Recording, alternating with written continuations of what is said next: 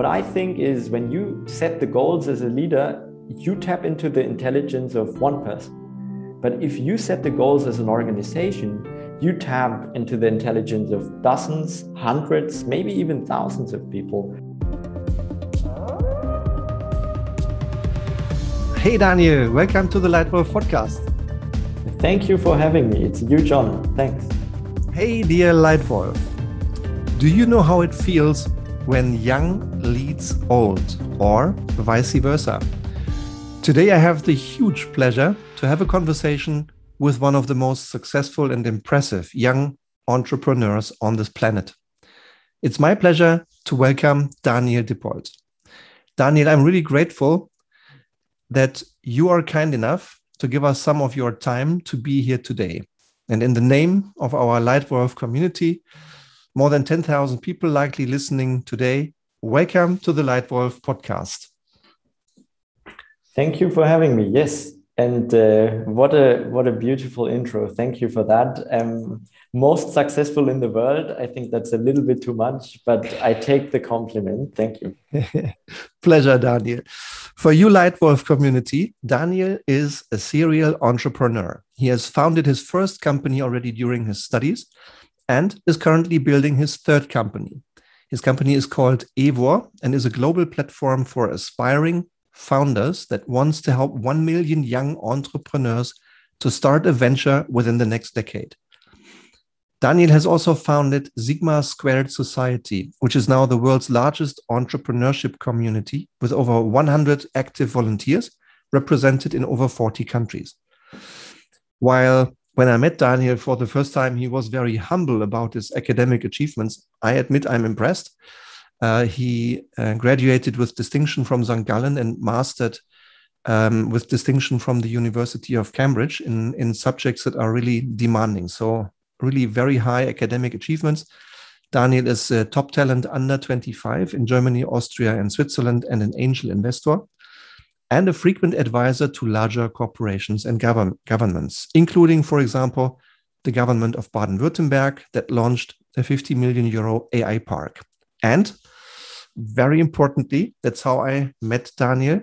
Daniel is one of my six partners in the NewNow group, NewNow is the first dual generation consultancy.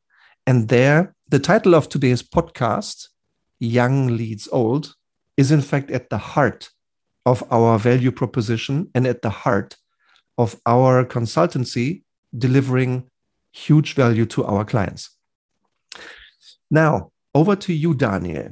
In terms of your goals with EWOR, you informed me that your goals are to make entrepreneurship accessible to everyone, to offer an educational solution that fits entrepreneurs, to help 1 million young entrepreneurs to start a venture within the next decade, and to help the most talented individuals on EWOR to launch even unicorn companies, i.e., startup companies with a market valuation before IPO or exit of over 1 billion.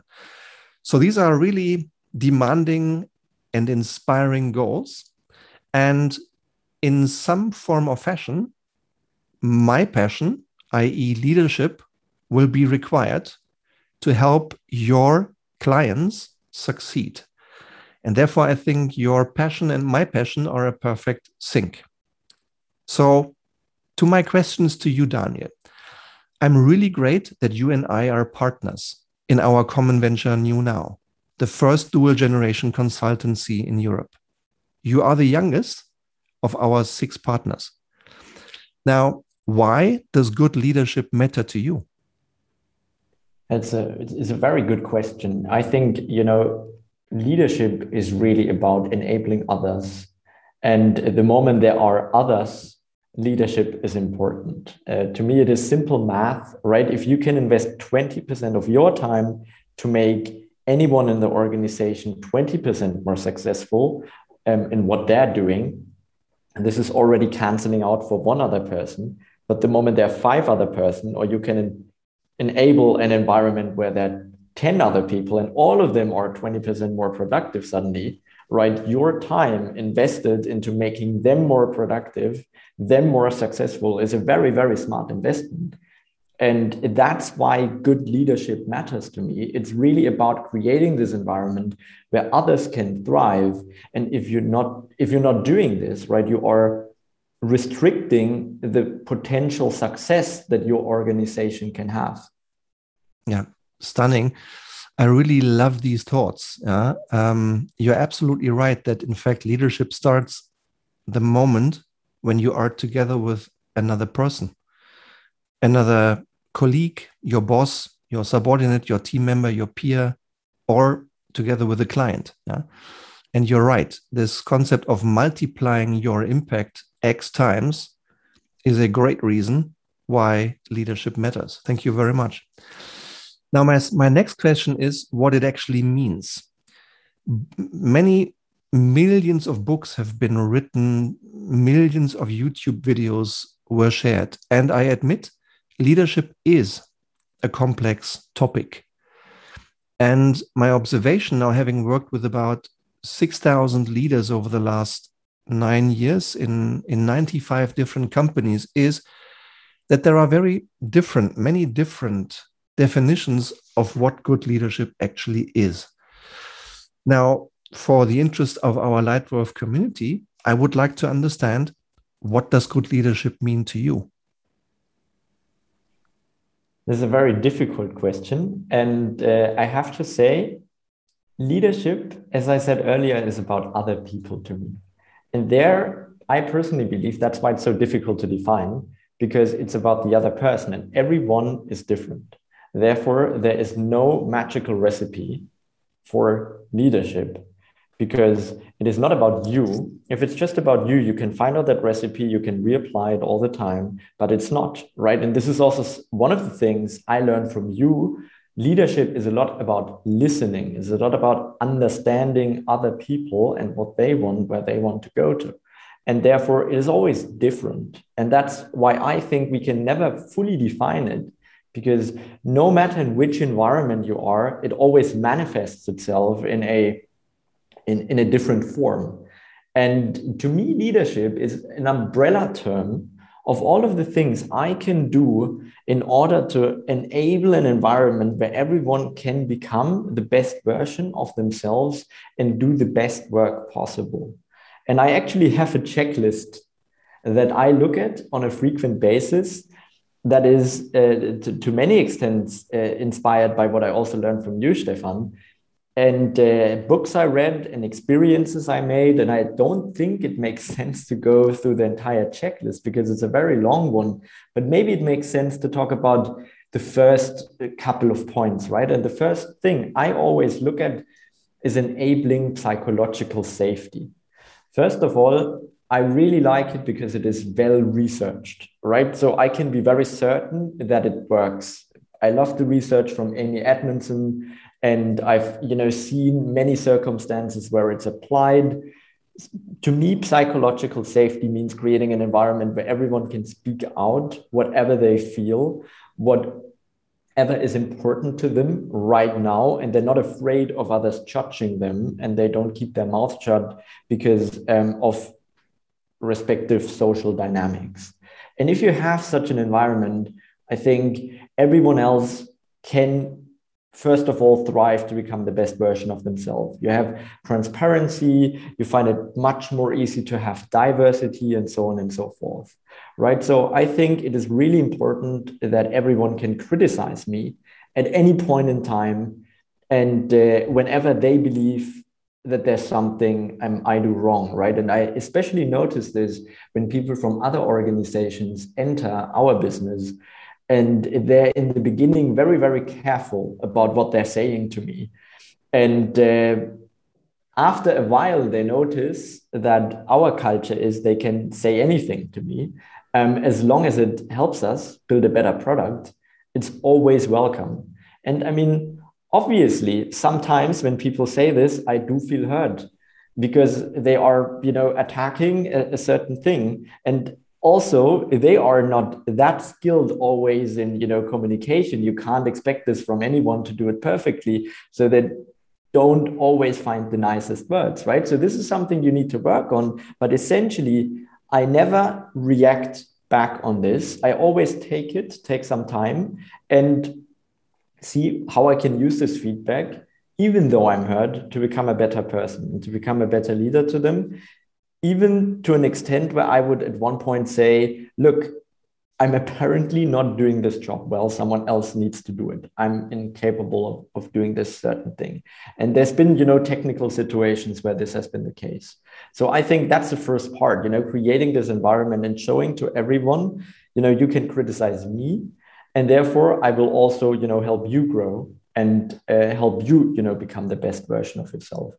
And that is the second part of my checklist. Every week I ask myself, how did I enable growth? in my organization. And that means personal growth. So, what we, for instance, do with every single employee who joins the company, we set personal OKRs. So, OKR stands for you know objective key results, and they're usually set on a company level. What I want to understand when someone joins a company, where do they want to be in five years? Maybe 10. Some people know, some people don't. Where do they want to be at the end of the year? And then I look at three categories soft skills, hard skills, and career. And then I try to make that development happen. So one of our employees, for example, wants to be one point on a big stage, on a TED stage potentially. And uh, I know that what I can do is to give them more public speaking opportunities and more and more calls on Zoom and so on, where they talk to a lot of people. They will develop that skill. And by doing so they will eventually be able to, to be on a ted stage. And then i just need to write the intro. And i firstly need uh, secondly also need to develop their profile a little bit so that they're an interesting speaker right? But i can do that. I can make that happen. And therefore you know i reserve a lot of time to, to help people on their personal journey. And that in the end creates beautiful retention for us as a company because people don't leave because they know my personal goals are aligned with the goals of the company and people look after me. They take time to understand what i want to do and basically then uh, help me arrive there. And i usually can't do this at another company. So that's how we retain a lot of great talent and uh, then we do reflection calls where we talk a lot about how does it go? How did you come closer to your personal okrs and uh, usually people do but sometimes they don't right? And then i have to apologize and see what i can do in order to help them. And i can't help with every single goal a person has but very often i can help. And that's what i mean by enabling growth. It's always an environment that is challenging and that helps people to grow as a person and everyone at our company is ambitious everyone has growth goals and therefore you know we we find it very easy to create this challenging um, environment and I, I do have more. Um, do we have time for, for, for a couple more? Well, I, I would love to touch on a few more. What I'm hearing so far is eh, you see it as an umbrella rather than a very strictly defined mm-hmm. um, concept. I completely agree with it. An umbrella to enable an environment of growth. I love it. I also love your quote on psychological safety because, like you say, it's well researched um, well researched by Amy Edmondson, also in Project Aristotle, um, mm-hmm. the, the Google study that I love citing for working teams. Um, the, what I love the most, though, is how you define leadership not from your perspective as the leader, which most leadership models do, most old fashioned leadership models define leadership by your action mm. rather than by the impact you're creating with another person. And I just favor your approach. I just favor to measure leadership by the impact we are having with others rather hmm. than with our own activity. Yeah. Um, and and to have these um, also to have this maturity already, which is one of the things that it, I, I admire in you, Daniel, at a young age, um, to be so mature already, to recall moments when you might have felt hurt, but you didn't take it personally. It's another big skill. Uh, there is a lesson to learn in every feedback. Um, and then to use these um, these retention tools of having clear OKRs that motivate others, reflection calls that reflect to what extent people achieve the performance that they want to achieve and the goals. I think this is all very um, it's a 100% in sync with my own philosophy. Mm. And yes, why don't you add one or two more of your most important vectors of leadership? Okay. Um, so the next one, I would say, and by the way, before I go into that, I, I fully agree with what you just said. I forgot one of them actually. It's coaching calls, right? Because not every time people see that and actually you know that that sub checklist of mine it, it had two bullet points and then i learned from you and i added that coaching call and it's been you know it, it's been fantastic so i've really i've really enjoyed that. And it is it was a missing puzzle piece. And i'm i, I feel horrible now that i didn't mention this earlier but this is one of the points i think is also really important right? You want to coach people and show them different perspectives. But now to the next point. The next one i would say is creating transparency, integrity, and progress. Um, what, what I mean by that is very often two, two things happen. Uh, first of all, an employee doesn't really know what the goals of the company are. And if they don't know that, especially in a startup, you know, as the organization grows bigger, this can happen and it's not even too drastic. But in a startup, I think it's brutal this shouldn't happen because people do things and they don't have a compass. They don't know where north is, right? Because they don't even know where the company needs to go. So that is a huge problem. And, and secondly, they don't know what their own goals are. And then how those own goals are related to the company goals. And that's what I mean by transparency. But transparency alone is not enough, right? You need the integrity to, to act on the promises you make and that in the end makes them work and creates progress. And you need to be able, in my opinion, to see that progress. There's a fantastic book um, that I've read on, on leadership that I really like that is actually not much on leadership as you know what the leader does. It's all about progress. It's called the progress principle. And it is all about there's a lot of research that shows that employees are motivated most by seeing they're going in the right direction and by creating, and in order to let people see that they're going in the right direction, first of all, you need transparency, right? First of all, they need to understand where the company wants to go. And secondly, they need to understand how they themselves contribute. And then what you can do is you can create the discipline to execute on that.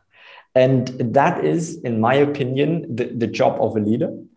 Um, and uh, that includes a couple of points. So first of all, company-wide OKRs, in my opinion, creating transparency on the company's goals.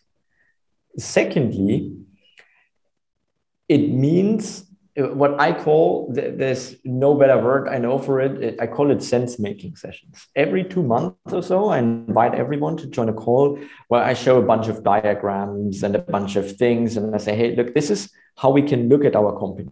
This is the current organizational chart this is the organizational chart from a different perspective. Now, not looking at our functions like marketing and sales and whatnot, but looking at our KPIs, which is talent applications or you know talent success. And look how different it looks now. And let's use this, you know, to make more sense of what we're doing here and also you know these this is the third product we launched and this is how the third product relates to the first and the second product. And we, we just talk about it. We just make sense right? And we don't we don't spend any minute of that call executing. But i believe it's very important because it creates transparency. And uh, then the second part is um, you make you know sure that people live those goals and understand themselves and that by us means people set the goals themselves right? So you don't set them um, for them it's them setting the goals for themselves and deciding themselves why they're most important. And sometimes when we do this i realize that people in the organization are way better in finding which are the right KPIs and the right OKRs essentially in order to to reach our company goals and they're much more creative and and intelligent in that regard than, than I am oftentimes because they, they have beautiful ideas. And what I think is when you set the goals as a leader, you tap into the intelligence of one person. But if you set the goals as an organization, you tap into the intelligence of dozens, hundreds, maybe even thousands of people.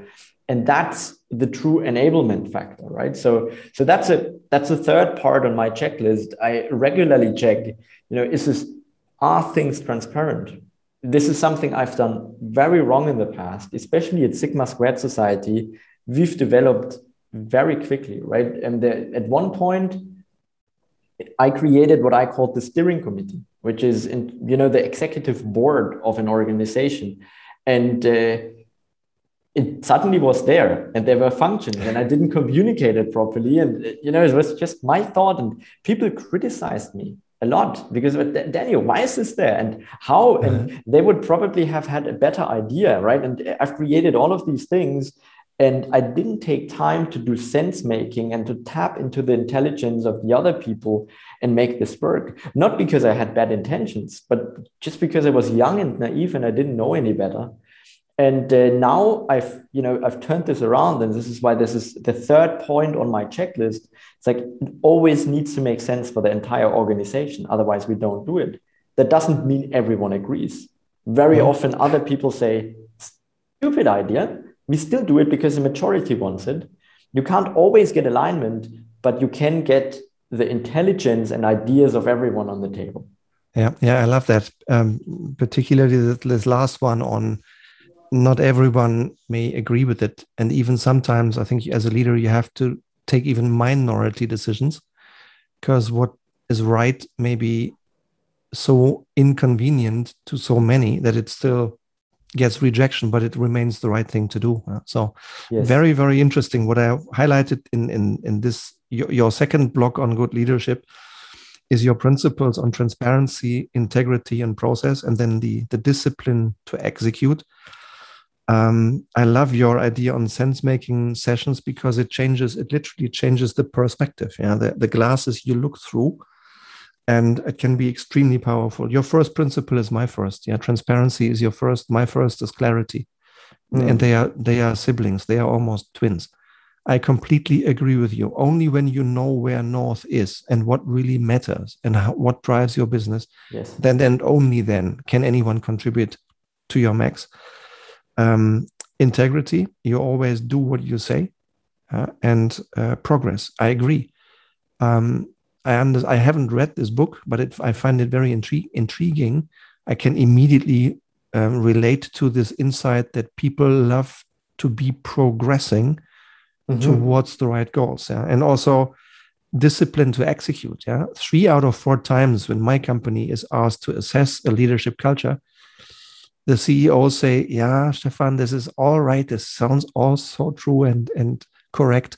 But when we are honest, this last bit on consistency, on discipline to execute, that's where we lack a bit. Mm-hmm. So I think your your principles are just spot on in establishing better leadership. Thanks. Now let's zoom to um, the title.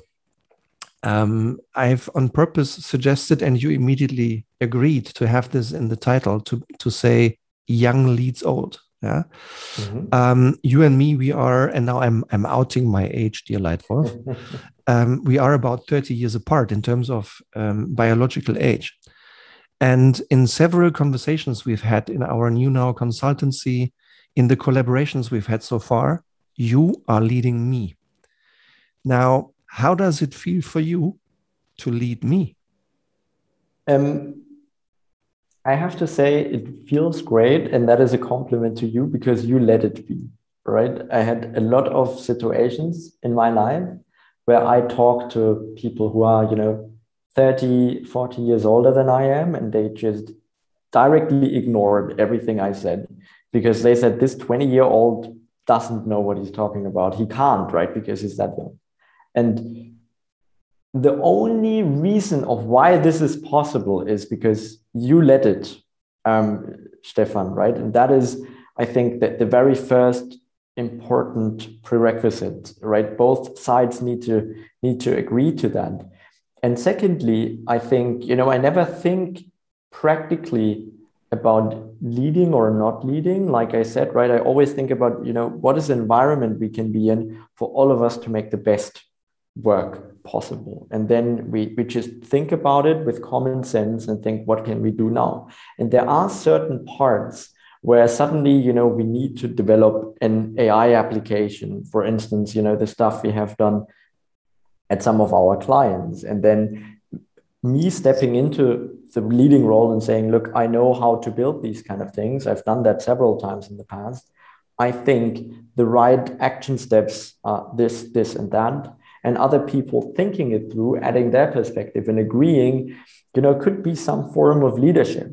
And therefore, I think when you think about how can you add value, it naturally happens, especially these days, where the world turns a little bit upside down and where there's so many new technologies that you understand better if you're actually closer to them, which means you were born when they were developed, right? Or you went to university when they happened to come out right? And that gives you a competitive edge.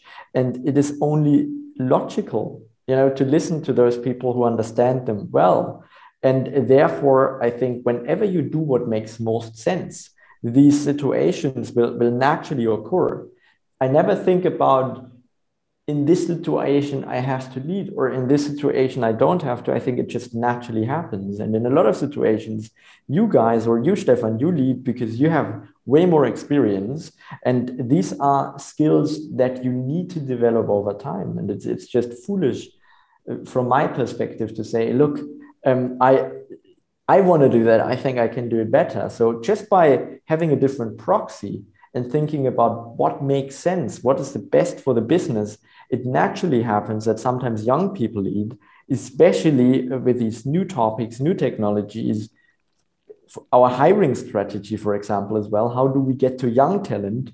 This is something I can resonate with a lot because I people try to hire me and I try to hire other people, and I've developed a lot of very efficient mechanisms to reach talent early. And therefore, these can be processes where, where I'm in the lead.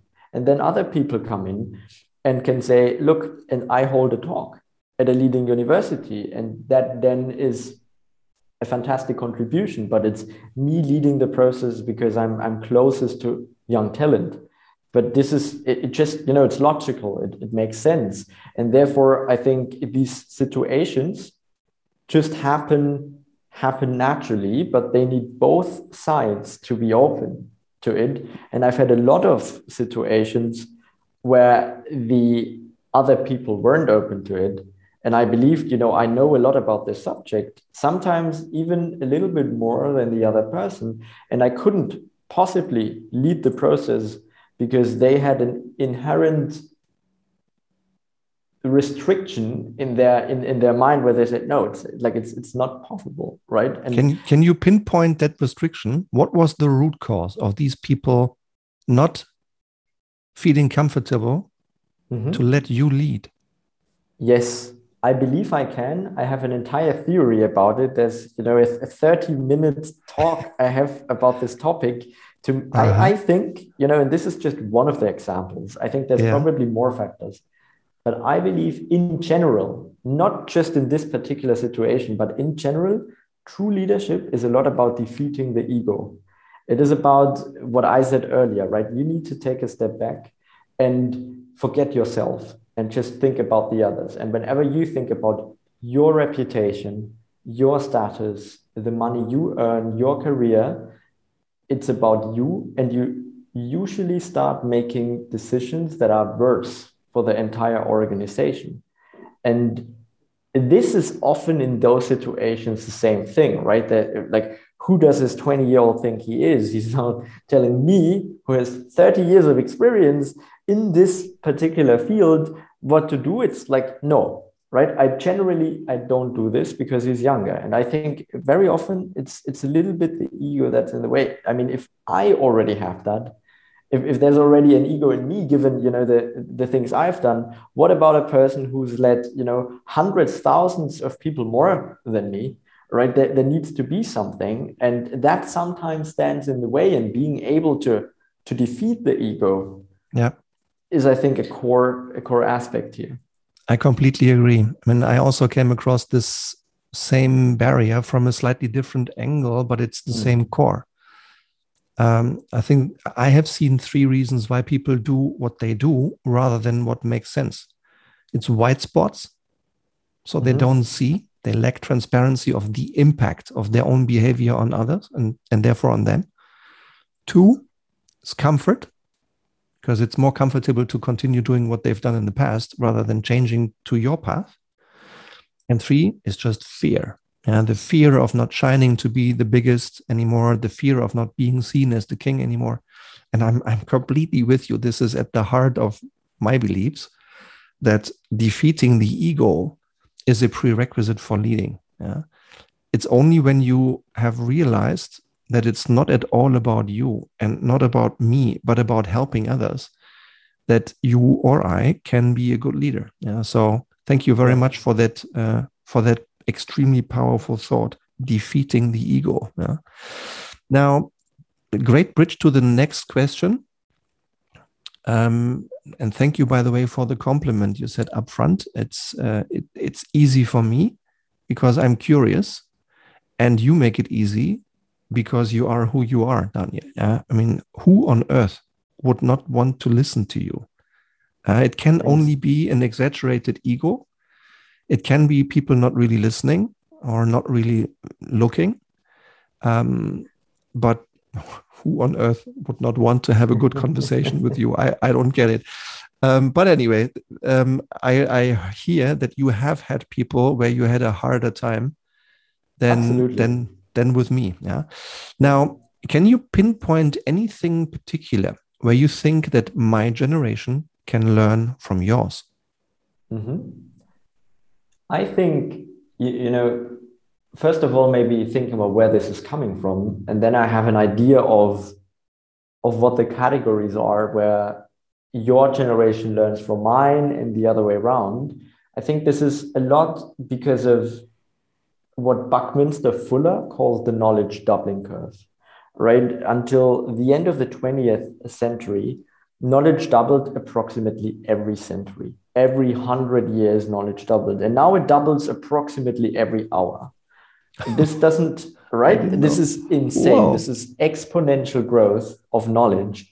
And knowledge Whoa. isn't everything, right? Just mere information, but it, it just shows how quickly the, the, the world develops the industrial revolution was over three generations.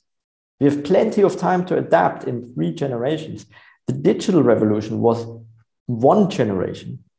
And the AI revolution now, which just costs as many jobs, is quicker than one generation.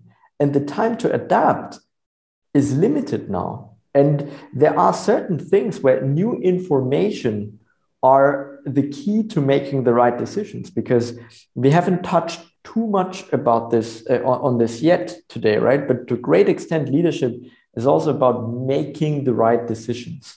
And these days, making the right decisions very often requires knowledge about these very, very new phenomena that have huge impact on our working lives.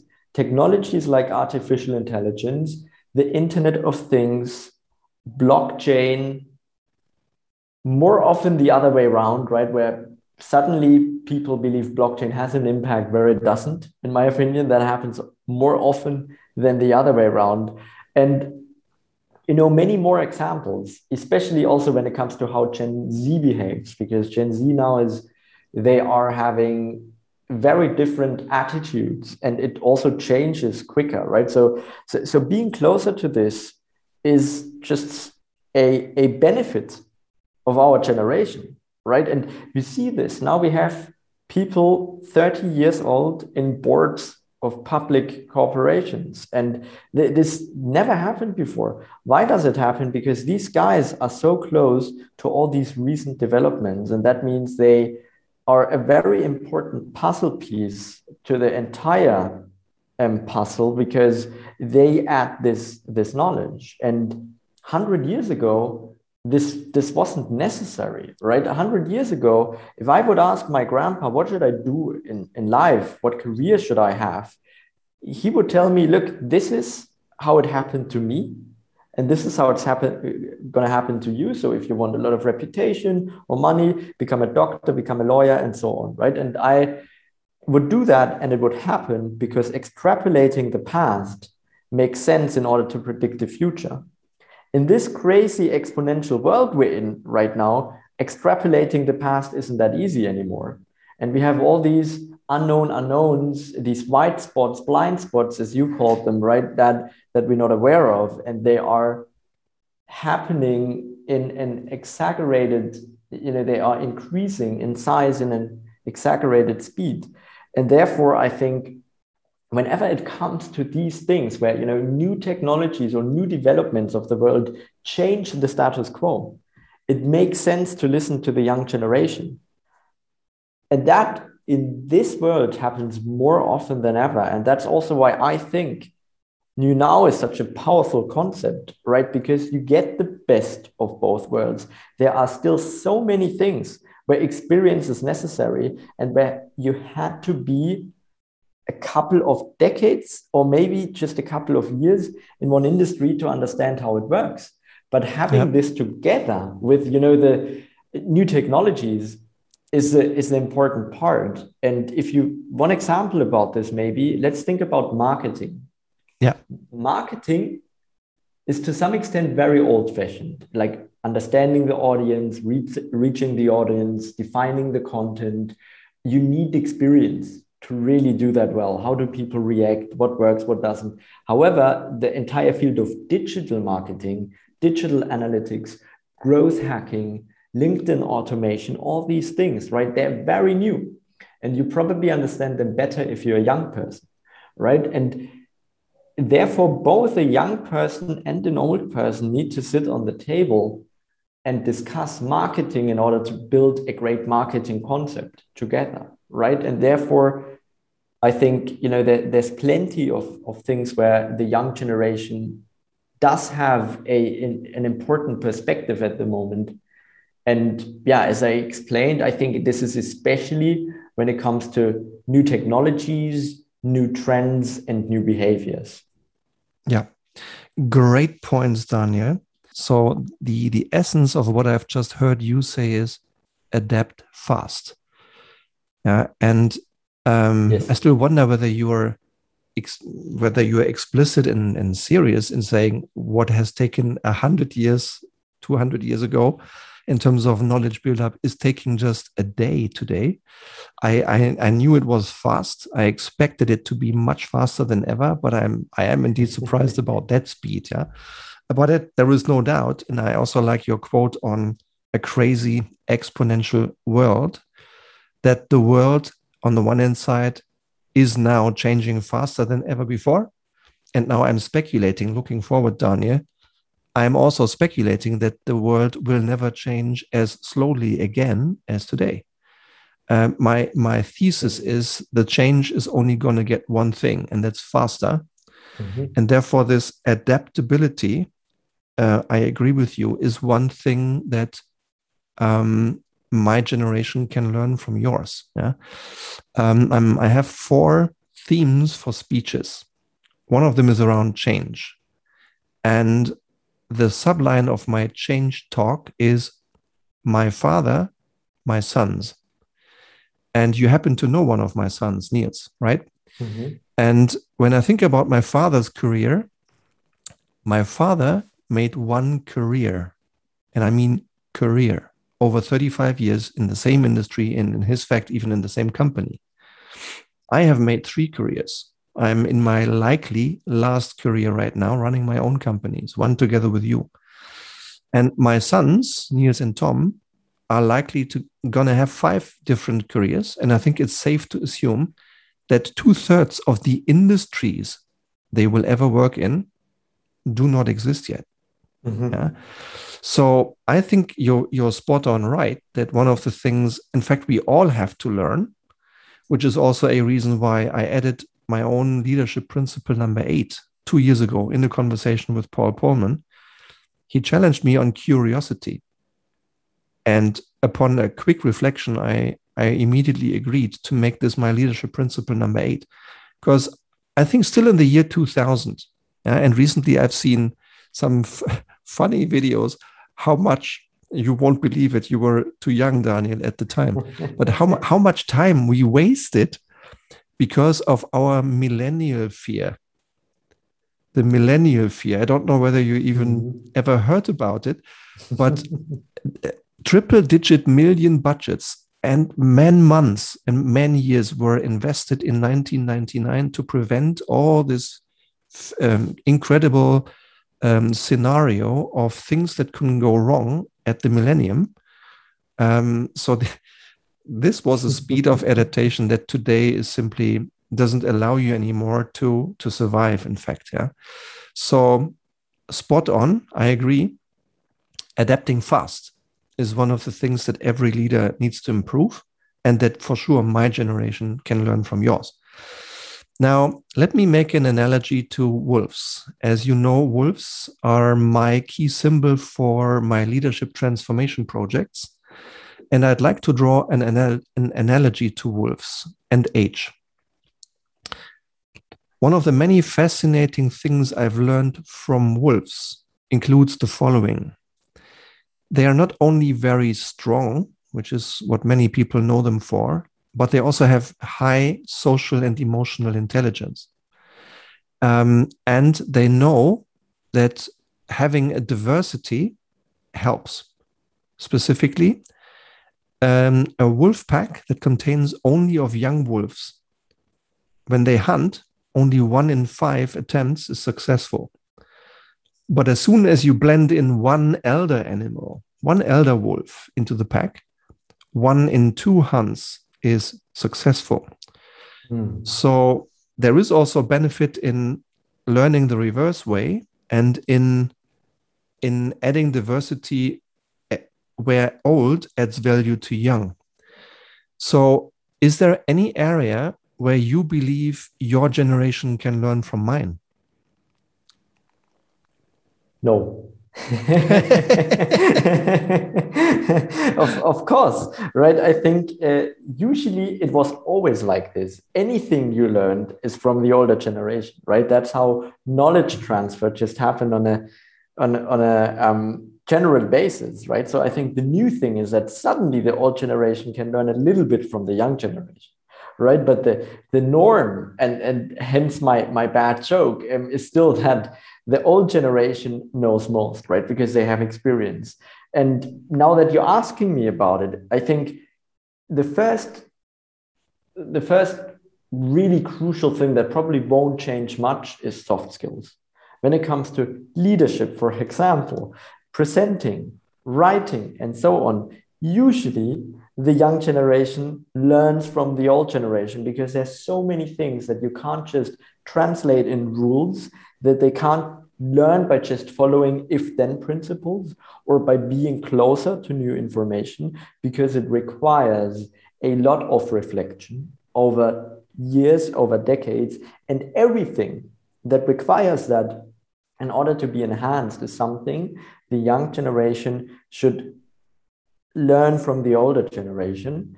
And I see this a lot. I have a bunch of mentors and you know different different uh, circumstances and different areas.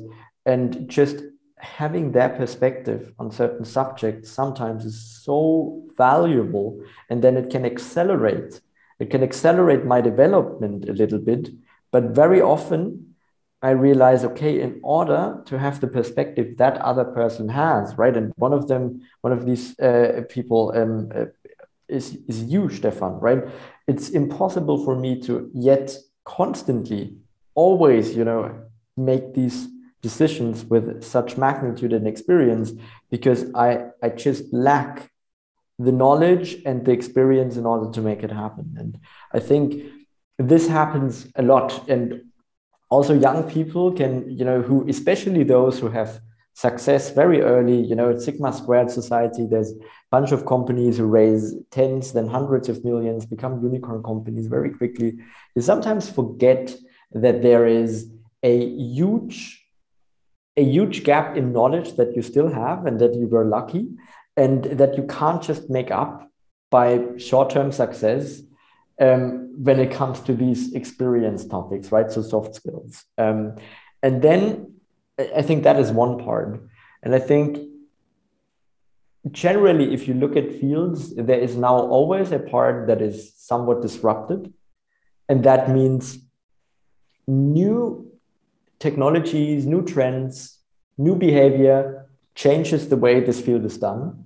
Then it makes sense to look to the younger, but there's also non-disrupted part. And I would actually define this negatively, define it by saying what it not is, right? The, the part that stayed the same. That part is probably always the smartest thing to look to the older generation. And there's one last thing I have to add to this. And I, I would say it's only to those people who constantly reflect and constantly improve themselves, not to people who just infinitely or always accept the status quo by not reflecting and thinking about it. Right. So there are some people, and I, I really don't want this to, to sound cocky or any anything like that in any way, but I think there's just some people who didn't change much for 20 years because they didn't want to. Right. They just accepted everything as it is. They didn't think about it. And this is, you know, you need to look at the years of reflection. So when I say older generation and decades of experience, I mean experience in which people reflected constantly and improved their decision making framework. And those are the people I think the young generation should always look up to because there will always be situations where this is just so much more valuable than what the young generation knows. There are these disrupted fields now, but there's some things experience can't change. And especially if that is paired with reflection, there, there's nothing else you can do but looking up to to the older generation. Cool. Yeah thank you for this perspective again daniel. Um, so i think your wonderful statements and your sharing your experience clearly highlights why the cooperation why the symbiosis of fast adapting young people like yourselves um, and your EWOR fellows your, the people you're working with in your current uh, EWOR venture, and the perspective of people like Otmar, Jan, Xavier, uh, and my generation, how how bringing this together with an open mind, not reflecting about who says what and who is right, but always reflecting about what is best, what creates mm-hmm. most value, um, it is at the heart of New Now, of the venture that you and I are founding together with, with partners, yes. and is in fact at the heart of success over the next 100 years to come, at least. Yeah. Now, towards my last question, um, and I would like to hand it over to you, and I'd like to, to introduce this first. This Leitwolf podcast, when we founded it in 2017, we never thought it would get to where it is today, to be honest. It's been streamed more than 300,000 times. Uh, last month, it was heard in 96 countries in all five continents. Wow. Um, so was many people uh, listening to you now with with very different perspectives from very different countries. And um, I would like to ask my last question, which is from your perspective now and building on this conversation, Daniel, is there any question or message that you would like to share with all these members of the global Leitwolf community? I mean, first of all, what an impressive thing you've built here, Stefan. So I feel really honored um, to be on the podcast and very grateful that you asked me. So thank you, Stefan, for that. Pleasure. Um, as I said, I, I love to I love to learn. I love to hear different perspectives. So anyone who wants to engage on LinkedIn or whatnot, find my name, Daniel Dippold, at me, engage, send me a message. Um, I'm very open and I would love that. And secondly, I think this podcast is listened by you know a lot of people who are interested in, in leadership and, and therefore I think also making an impact. Right. And I think there are huge problems in this world, right? Climate change, 2020 was the hottest year ever measured, followed by 2016, followed by 2019, followed by 2015, 2017, 18, 14, right? All these years are within the last 10 years. It, this is a huge problem, right? Plastic is in our drinking water, in our in the apples we eat because they get, you know, like they draw from the drinking water. We consume on average one credit card of microplastic every single week. And there are health problems that already, you know, arise because of that. The, the world is is in trouble. It's not, you know, it's, it's it's not that we can't solve this, but in order to solve these challenges, we need strong leadership. And I think there's nothing more fulfilling. That's why we created Sigma Squared Society to support young people, young entrepreneurs who tackle these big problems. And anyone interested in leadership, anyone who wants to make an impact, why not focus on those big challenges, right? I believe those are the ones where we make the biggest impact in the world. And if anyone has any chance, you know, to to tackle one of these, we need all the bright minds, all the leaders um, on these big topics. A lot of what I do in life is dedicated to them. And I think we all are in debt in terms of what we've done to the world. And making this rightful is usually done, it's usually done by entrepreneurs, usually done by leaders. So I can just, yeah, ask all of you to focus your energy on something meaningful and think about those big challenges. Awesome.